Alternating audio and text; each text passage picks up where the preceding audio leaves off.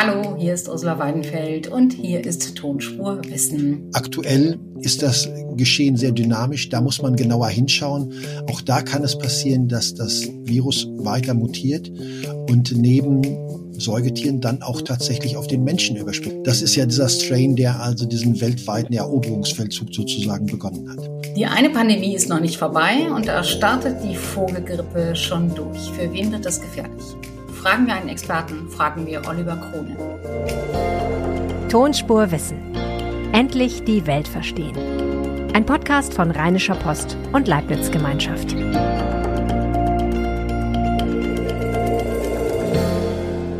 Herzlich willkommen zu Tonspur Wissen. Endlich verstehen, wie Viren den Weg um die Welt machen, erfahren, auf was wir uns einstellen sollten. Das ist Tonspur Wissen. Sie finden uns jede Woche in Ihrer Lieblingspodcast-App oder auf Spotify und dieser. Und ich freue mich natürlich über Ihr Feedback. Wie gefällt Ihnen Tonspur Wissen? Welche Fragen sollten wir hier in unserem Podcast mal beantworten? Schreiben Sie mir gerne an tonspur-postde und ich freue mich natürlich auch über eine Bewertung in Ihrer Podcast-App. Dankeschön. Heute geht es um die Vogelgrippe, habe ich ja eben schon gesagt, aber wir müssen drüber reden, weil die kommt immer näher, sie wird immer unheimlicher und sie wird ehrlich gesagt auch immer gefährlicher. Und nach den Erfahrungen mit Corona fragt man sich, ob wir bald alle schon wieder mit Maske und Abstand rumlaufen müssen. Gott sei Dank kann uns Oliver Krone da ein bisschen beruhigen, aber für die Vögel werden die nächsten Jahre sehr hart. Oliver Krone ist Veterinärmediziner und Experte für Vogelkrankheiten am Leibniz-Institut für Zoo- und Wildtierforschung. Hallo, Herr Krone. Hallo, Frau Weidenfeld.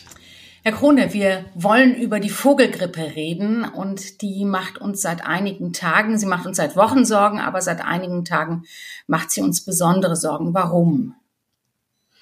Weil es neue Auf Ausbrüche gibt. Also ähm, das Geschehen ist da sehr dynamisch. Und wir sehen also neben den Ausbrüchen in den Vögeln gelegentlich Ausbrüche in Säugetieren und Gott sei Dank noch viel seltener auch Vogelgrippe-Infektionen, die auch tödlich enden können in Menschen. Es ist ein Mädchen in Kambodscha gestorben. Warum sind wir gelassener, als wir es bei Covid, also bei der Corona-Pandemie waren? Weil zumindest nach Aussage der WHO, der Weltgesundheitsorganisation, zwischen 2003 und dem Mai 2022 circa 865 Menschen erkrankt sind, von denen aber nur die Hälfte gestorben ist und das weltweit. Das heißt, wir sprechen hier noch nicht von einem intensiven Mortalitätsgeschehen bei Menschen aufgrund einer Infektion mit der Vogelgrippe. Das ist auch ein bisschen beruhigend, auch ein bisschen überraschend, dass es nur in Anführungsstrichen so wenig Fälle gibt oder gab in den letzten 20 Jahren. Aktuell ist das Geschehen sehr dynamisch, da muss man genauer hinschauen. Auch da kann es passieren, dass das Virus weiter mutiert und neben Säugetieren dann auch tatsächlich auf den Menschen überspringt. Sie haben gerade das Beispiel von dem elfjährigen Mädchen in Kambodscha genannt. Der Vater war auch positiv, ist nicht gestorben. Weitere elf Personen im Kontaktfeld des, des Mädchens ähm, waren nicht infiziert und wahrscheinlich ist es so, dass das Mädchen und auch der Vater intensiven Kontakt zu toten Vögeln hatten, die an Vogelgrippe gestorben waren. Und hier sprechen wir von H5N1. Und ähm, das ist ja dieser Strain, der also diesen weltweiten Eroberungsfeldzug sozusagen begonnen hat. Ähm, bleiben wir noch eine Sekunde bei Menschen. Ähm, wenn so wenig Menschen infiziert sind, heißt das, dass der Virus noch nicht zwischen Menschen übertragen wird, sondern immer nur von toten Vögeln auf Menschen. Prinzipiell ja. Also es ist so, dass das Virus von Vogel zu Vogel weitergegeben wird, in der Regel über die Fäkalien, über den Kot. Und das passiert unter den Vögeln, insbesondere bei solchen Arten, die einen sehr engen Kontakt haben, zeitweilig oder auch länger über einen längeren Zeitraum. Vögel, die also mehr solitär oder in Paaren unterwegs sind, sind da wesentlich geringer gefährdet. Sei denn, und da kommen wir gleich später vielleicht noch zu, die Greifvögel, die dann sich von toten, infizierten Vögeln ernähren. Was besorgniserregend ist, ist der Ausbruch der Vogelgrippe in einer Nerzfarm in Spanien. Denn hier ähm, starben oder wurden getötet circa 50.000 Nerze, die sich wahrscheinlich untereinander infiziert haben. Das heißt, dass da diese Grenze übersprungen worden ist, dass nicht nur Vögel Säugetiere infizieren, sondern dass Säugetiere sich auch untereinander infizieren. Ganz genau. Das gab es jetzt auch bei Seelöwen in Peru.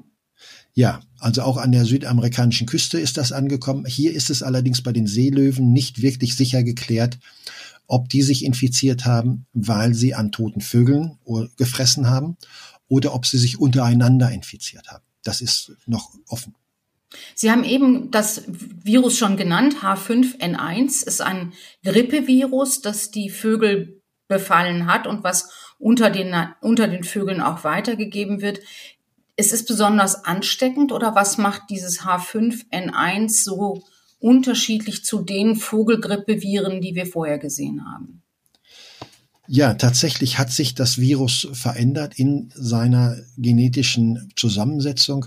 Wir haben bei dem Ausbruch 2006, 2007 im Winter äh, zusammen mit dem Friedrich-Löffler-Institut diverse Vögel untersucht, unter anderem Seeadler und andere Greifvögel. Und da haben wir gesehen, dass also nur Busseide und Wanderfalken von den Greifvögeln infiziert waren und an der Vogelgrippe gestorben sind. Das war damals H5N1, Seeadler aber nicht. Und das haben wir uns so erklärt, also dass die Seeadler eine gewisse natürliche Resistenz gegen diesen Krankheitserreger haben, weil sie ja regelmäßig an kranken und toten Vögeln fressen. Das hat sich aber jetzt geändert, nicht? Jetzt sind die das Seeadler hat sich dann schon auch 2016 geändert tatsächlich, ja. Dort äh, gab es dann eine neue Variante und da sind das erste Mal Seeadler, die dann an Wintervögeln gefressen haben, die am Vogelgrippevirus gestorben sind, sind selbst erkrankt und auch gestorben. Das war ganz neu, das war 2016 schon der Fall. Und jetzt ist es auch wieder so, dass Seeadler gefährdet sind äh, und andere Greifvögel selbstverständlich auch und ein viel größeres Vogelspektrum als früher, ähm, weil sich das Virus wieder verändert hat und dabei auch das Wirtspektrum erweitern konnte. Und das hat meistens damit zu tun, dass es Mutationen, Veränderungen gibt in den Gensequenzen, die für die Oberflächenproteine kodieren, für das Hemaggglutinin und die Neuraminidase, hauptsächlich das Hemaggglutinin. Das hilft dem Virus, die Wirtszellen zu befallen und sich darin zu replizieren. Das ist nämlich so, das wissen wir ja alle seit der Corona-Pandemie, dass ein Virus alleine nicht überlebensfähig ist, dass es in eine Zelle eindringen muss und dass eben bei der, bei dem Coronavirus sind es eben diese Stachel gewesen, die es dem Virus möglich gemacht haben, äh, anzudocken an menschliche Zellen. Und bei dem Influenza-Virus, da braucht man eine andere Oberfläche. Wenn es aber so ist, wie Sie beschreiben, heißt das, dass ähm, das H5N1, also das Grippevirus, ähm, unter Vögeln jetzt immer gefährlicher wird, wenn es sein Spektrum erweitern kann und wenn es jetzt auch andere Tiere inklusive eben Säugetieren befallen kann? Ja, dazu muss man vielleicht auch die Geschichte des Influenza-A-Virus äh, besser verstehen dass dieses Virus bei Vögeln, bei Wildvögeln vorkommt, ist etwas ganz Natürliches. Also wir haben hier ja die Unterscheidung zwischen Low Pathogen und High Pathogenic äh, Viren. Und das heißt aber, betrifft aber nur die Ansteckung, nicht, nicht die Gefährlichkeit, oder? Das betrifft erstmal äh, die Pathogenität, sagt etwas aus so der krankmachenden Wirkung dieses äh, Virus, wenn das Virus denn ein, äh, ein Wirt befallen hat. Diese Einteilung basiert aber auf der Einteilung von Nutzgeflügel. Das heißt, wie krank wird also Nutzgeflügel? Klassischerweise kommt also dieser niedrigpathogene äh, Stamm der Viren, der Influenza-A-Viren bei den Wildvögeln vor und das macht denen auch nichts aus. Der ist dann irgendwann in Asien mal mutiert in verschiedene Strains über die Jahre und dann gab es die ersten hochpathogenen Viren. Da sind also ist das Nutzgeflügel gestorben und aufgrund der Haltungsbedingungen in Asien, wo also die Menschen einerseits einen sehr engen Kontakt mit den Vögeln haben, und wo andererseits dieses Nutzgeflügel semi geschlossen, semi-captive sozusagen gehalten wird, tagsüber dann an Teiche geführt wird, an Seen geführt wird und abends werden die wieder eingesammelt und fern, gehen zurück mit den Menschen in eine Behausung rein, in einen Stall oder ins gleiche Gebäude zum Teil. Allein, dass sie also Kontakt zu Wildvögeln haben können auf diesen Teichen und äh, Tümpeln und Seen, führt dazu, dass also diese Wahrscheinlichkeit des Übersprungs vom Virus aus dem Nutzgeflügel an die Wildvögel passieren kann. Die Wildvögel können umgekehrt das Nutzgeflügel infizieren mit diesem Laupathogen-Virus. Das heißt, dieses Virus ist, muss man sich so vorstellen, ist dann in dem Nutztierstamm, in den Nutztiervögeln vorhanden. Die werden gefüttert, sodass auch kranke Vögel weiter überleben. Und das sind natürlich ideale Nährbedingungen für so ein Virus, sich weiter anzupassen, weiter zu mutieren. Und so ist wahrscheinlich das hochpathogene Virus entstanden. Und das ist dann von diesem Nutzgeflügel an die Wildvögel gegangen. Wobei Wildvögel da nicht zwangsläufig schnell daran erkranken. Eben wie gesagt, das Hoch, diese Hochpathogenität ist eine Eigenschaft, die bei Nutzgeflügel bestimmt wurde. Die Wildvögel können das also auch über größere Strecken tatsächlich transportieren. Das heißt, ähm, und das ist der, der Trick eigentlich dabei, ne, wenn ähm, Wildvögel, die nicht standorttreu sind, die also einen großen Radius haben, in dem sie rumfliegen, nicht sofort sterben, dann ist eben, wird dieses Virus automatisch gefährlicher, weil eben einfach das Verbreitungsgebiet wächst. Zunächst wird das Virus äh, möglicherweise über, oder das ist nachgewiesen, über die ziehenden Vögel verbreitet immer weiter, also von Asien nach Europa, von Europa dann auch weiter nach Nordamerika, nach Südamerika. Irgendwann ist die ganze Welt letztendlich davon betroffen. Das ist eine wichtige Ausbreitungsmöglichkeit. Die andere ist natürlich auch der Mensch selbst, der also mit Geflügelprodukten handelt und Geflügelfleisch, aber auch selbst Fäkalien, Federn und andere Sachen ähm, handelt und über Grenzen verbringt und dann auch von einem Betrieb in den nächsten unter Umständen verbringt, so dass dann also die Bestände untereinander infiziert werden. Beide Faktoren sind ganz entscheidend bei der Ausbreitung dieses Virus. Sind denn inzwischen alle Vögel so ähm, mit dem Virus schon irgendwann mal in Kontakt gekommen, dass man sagen könnte oder annehmen könnte, dass irgendwann die Ansteckungsgefahr nachlässt, weil es eben einfach viele Vögel gibt, die resistent sind? Das kann man so nur eingeschränkt sagen, denn hier sprechen wir ja von Nutzgeflügel und das sind hauptsächlich Enten, Gänse, äh, vielleicht auch mal ein paar Hühner, aber diese gerade die Wildenten und die die Hausenten, die also da den das Virus ausgetauscht haben, ähm, sind die hauptsächliche Gruppe, die wir uns anschauen, also Wasservögel. Und unter den Wasservögeln, wie gesagt, sind es Gänse, Enten, bei uns dann auch Blässralen und Schwäne, Reiher, Möwen, die sind hauptsächlich betroffen. Dazu wurde das Spektrum dann erweitert, weil den gleichen Lebensraum teilen sich dann auch Wartvögel wie Schnepfen, Strandläufer, Brachvögel, Regenpfeifer zum Beispiel. Auch hier haben wir eine große Mortalität. Und dann geht das weiter von diesen Vögeln, die also an Küsten, in Küstengewässern vorkommen und an Seen vorkommen, zum Beispiel in England, dann in Schottland besser gesagt, auf Bassrock, einem berühmten Vogelfelsen in der Nähe von Edinburgh. Da sind es dann Bastölpe, Raubmöwen und Grillteisten, die dann daran sterben. Aber was diesen Vögeln in der Regel allen gemein ist, dass sie zum, auf dem Flugweg, auf dem Zugweg Stopovers haben, also Überwinterungsgebiete oder, oder Rastgebiete, in denen sie in großen Zahlen, in hoher Dichte vorkommen. Und dann bricht dieses Infektionsgeschehen aus. Das haben wir ja auch im Winter. Das ist ja bei uns der klassische Fall der Vogelgrippe. Im Winter, wenn diese Zugvögel ankommen, sich auf kleinen Gebieten konzentrieren, sterben sie, weil sie sich gegenseitig infizieren.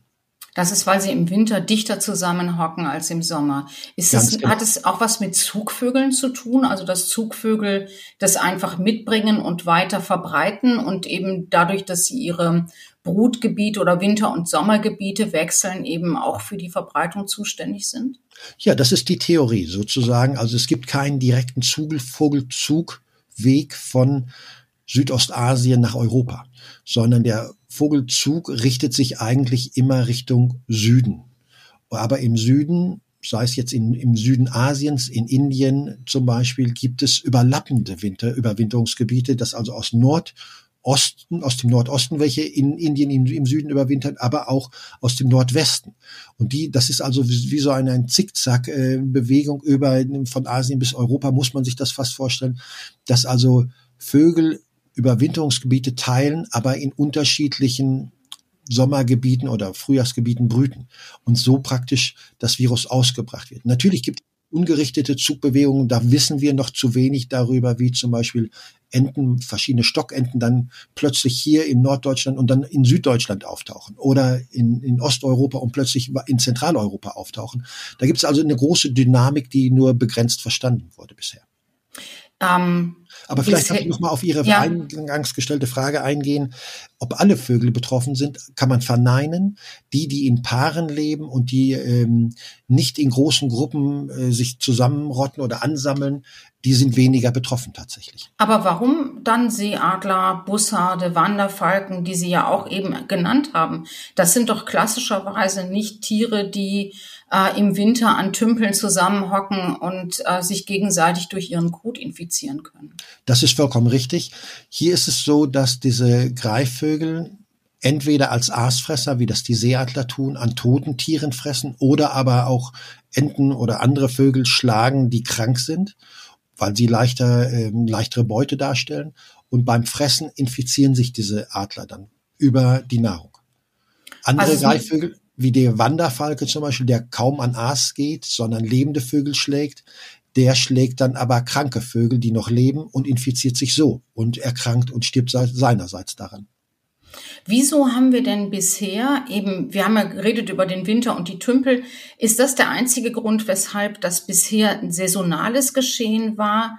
Und jetzt haben wir aber seit zwei, drei Jahren sehen wir, dass es eben nicht mehr saisonal ist. Also dass es eigentlich auch über die Jahreszeiten hinweg ähm, sich verbreitet, diese, dieses Virus. Warum ist das so? Ja, da haben Sie recht, das ist relativ neu. So seit zwei Jahren hat sich diese Saisonalität des Infektionsgeschehens aufgehoben. Sonst hatten wir das ja nur im Herbst, dann über den Winter bis ins Frühjahr hinein und im Frühjahr, wenn die Zugvögel dann zurückgeflogen sind in ihr Brutgebiet, hat sich die Vogelgrippe eigentlich aufgelöst. Da gab es kein Mortalitätsgeschehen mehr bei uns. Ähm, das ist seit zwei Jahren vorbei. Leider hat sich die Vogelgrippe verstetigt. Das heißt also, wir haben ganzjährig damit zu tun. Und das liegt daran, dass also ähm, auch bei uns einige Vogelarten in Kolonien brüten. Bodenbrütende Kormorane waren in den letzten Jahren massiv davon betroffen, auch aufgrund der Enge untereinander dann tatsächlich. Und ähm, andere Seevogelkolonien, die sehr eng zusammenbrüten auf den Felsen oder auch am Boden mit dichtem Kontakt, sind davon betroffen. Wir hatten letztes Jahr zum Beispiel den Fall, dass Kormorane, die in Bäumen brüten, kaum ein Ausbruchsgeschehen aufgewiesen haben. Aber die am Boden gebrütet haben, waren massiv betroffen. Und warum brüten die einen am Boden und die anderen auf Bäumen? Das ist abhängig von der Lebensraumsituation. Die einen brüten in Bäumen im Wald an der Küste und die anderen brüten auf einer Insel, die baumlos ist, in der Ostsee zum Beispiel. Okay, dann können Sie auch nicht auf die Bäume gehen, das ist völlig klar. Was ich eigentlich gerne wissen wollte, ist, hat denn ähm, der Klimawandel was damit zu tun? Man könnte sich ja eben auch vorstellen, dass eben, wenn die Winter wärmer werden, äh, man möglicherweise eben einfach ein anderes äh, Zugverhalten und vielleicht auch später ein anderes Brutverhalten hat und dass dann eben möglicherweise die Anfälligkeit für Infektionen steigt. Also das Virus selbst profitiert nicht vom wärmeren Winter, weil je wärmer das ist, desto weniger überlebt das Virus. Gefrorene Temperaturen oder niedrige Temperaturen konservieren das Virus längere Zeit in der Umwelt. Das würde ihm nicht zugutekommen. Aber wie Sie sagen, ist es eher der Zeitpunkt des Vogelzugs, sowohl Wegzug wie auch Zuzug, der sich verändert. Und weil nicht alle Vögel gleichermaßen darauf reagieren, sondern verzögert oder verschleppt auf diese Klimaveränderung reagieren, ist es dann eher so, dass das ganze Zuggeschehen eher in die Länge gezogen wird als dass es sich massieren würde. Und durch diese Verschiebungen im Zuggeschehen kann man sicher auch wiederum mit größeren Ausbrüchen rechnen, weil sich der Zeitraum der Zusammenballung von Vögeln möglicherweise verlängert. Mhm. Müssen wir uns denn jetzt Sorgen machen um die Wildvögel und um die Bestände von Wildvögeln? Oder ist das was, was irgendwie kommt und geht und wo man darauf wetten kann, dass sich die Vogelbestände nach und nach erholen und dann alles wieder ist wie vorher?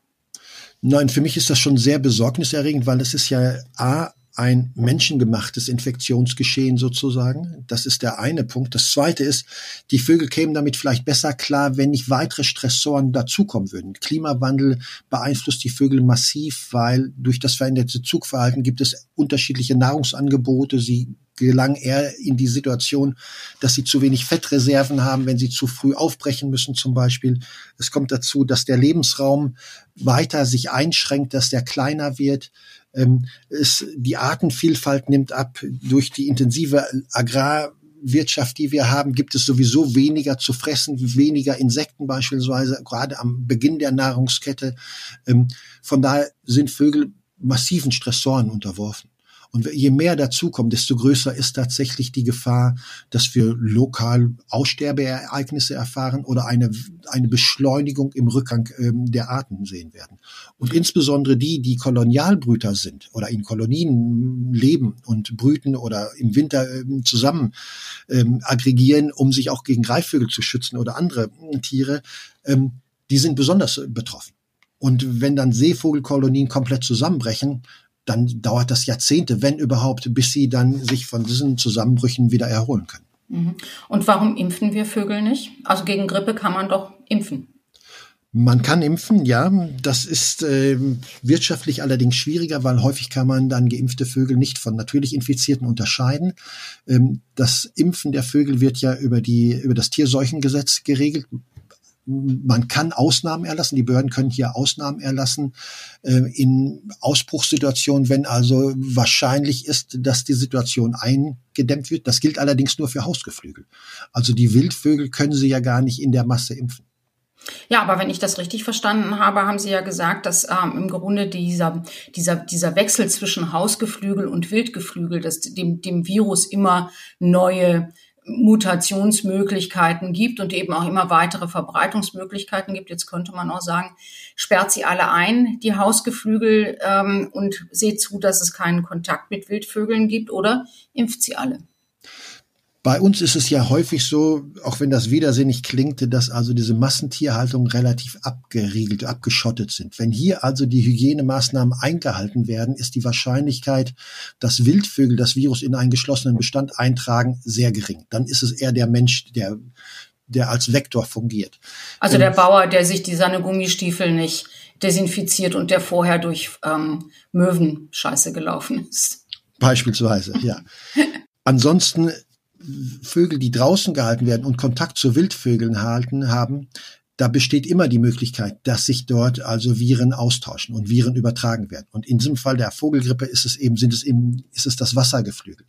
Selbst wenn wir das bei uns eingrenzen können und dort auch schärfere Gesetze erlassen würden, kriegen wir das weltweit nicht in den Griff. Und deswegen ist es also sehr unwahrscheinlich, dass also die verordnete Impfung weltweit so eingehalten würde, dass wir da rauskommen aus dieser Situation. Ich denke, wir werden mit diesem Vogelgrippe-Virus weiter leben müssen.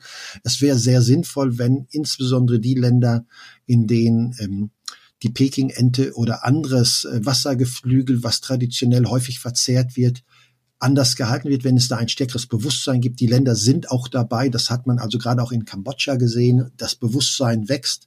Denn hier in Europa haben wir nicht diesen extrem engen Kontakt zu den Wasser, zu dem Wassergeflügel, wie das die Menschen in Asien haben. Und da kann man natürlich ansetzen und das Verhalten versuchen zu ändern. Mhm. Und jetzt nochmal äh, die Erfahrungen aus der letzten großen Pandemie, die wir hatten und haben, die Corona-Pandemie, hat ja gezeigt, dass dieses Virus nach diesen ersten total pathogenen, also aggressiven Varianten immer harmloser geworden ist. Je mehr Leute das hatten, ähm, desto ansteckender wurde es auf der einen Seite, aber eben auch desto ungefährlicher. Kann man davon ausgehen, dass es bei der Vogelgrippe genauso kommt? Das ist zumindest unsere Hoffnung, dass wir denken, je länger das Virus, wenn es sich um den gleichen Stamm handelt, zirkuliert, desto eher, und das ist auch die Evolutionsstrategie dieses Krankheitserregers, passt es sich an das Wirtsgeschehen an, weil aus der Evolutionssicht macht es keinen Sinn für einen Krankheitserreger sein Wirt schnell zu töten, weil dann ist es in einer Sackgasse, dieses Virus. Also möchte es eigentlich in einem mehr oder weniger stabilen Gleichgewicht mit dem Wirt leben, denn wie Sie gesagt haben, das Virus ist ohne Wirt langfristig gar nicht überlebensfähig. Es ist also auf den Wirt angewiesen und es hat einen Vorteil davon, wenn dieser Wirt auch überlebt. Hm. Und das heißt also, dass wir die nächsten ein, zwei, drei, vier, fünf Jahre mit damit leben werden müssen, dass Vögel, auch seltene Vogelbestände infiziert sind und sterben oder sehr, sehr reduziert werden und dass wir dann sozusagen eine Hoffnung oder eine Wette auf die nächsten 20 Jahre machen müssen? Ja, vielleicht. Das könnte das äh, bedeuten, dass wir uns also, ich meine, das ist ja auch das Interessante, wir nehmen das noch wahr, dass also vielleicht die Vogelpopulationen zurückgehen, dass wir weniger davon haben. Viele oder interessierte Menschen nehmen das wahr, andere nehmen das ja gar nicht wahr und äh, denen fehlt dann vielleicht auch gar nichts, was sie vorher nicht wahrgenommen haben. Aber für die, die sich dafür interessieren, sind das sehr besorgniserregende Zustände. Herr Krone, vielen Dank. Sehr gerne. Das war Tonspurwissen für diese Woche. Wenn Sie über diesen Podcast twittern wollen, freuen wir uns wie immer. Erwähnen Sie dabei gerne die Leibniz-Gemeinschaft, at Leibniz WGL und at RP Online. Mein Name ist Ursula Weidenfeld. Mich finden Sie auf Twitter als at das tut man nicht. Dankeschön fürs Zuhören und bis zur nächsten Woche.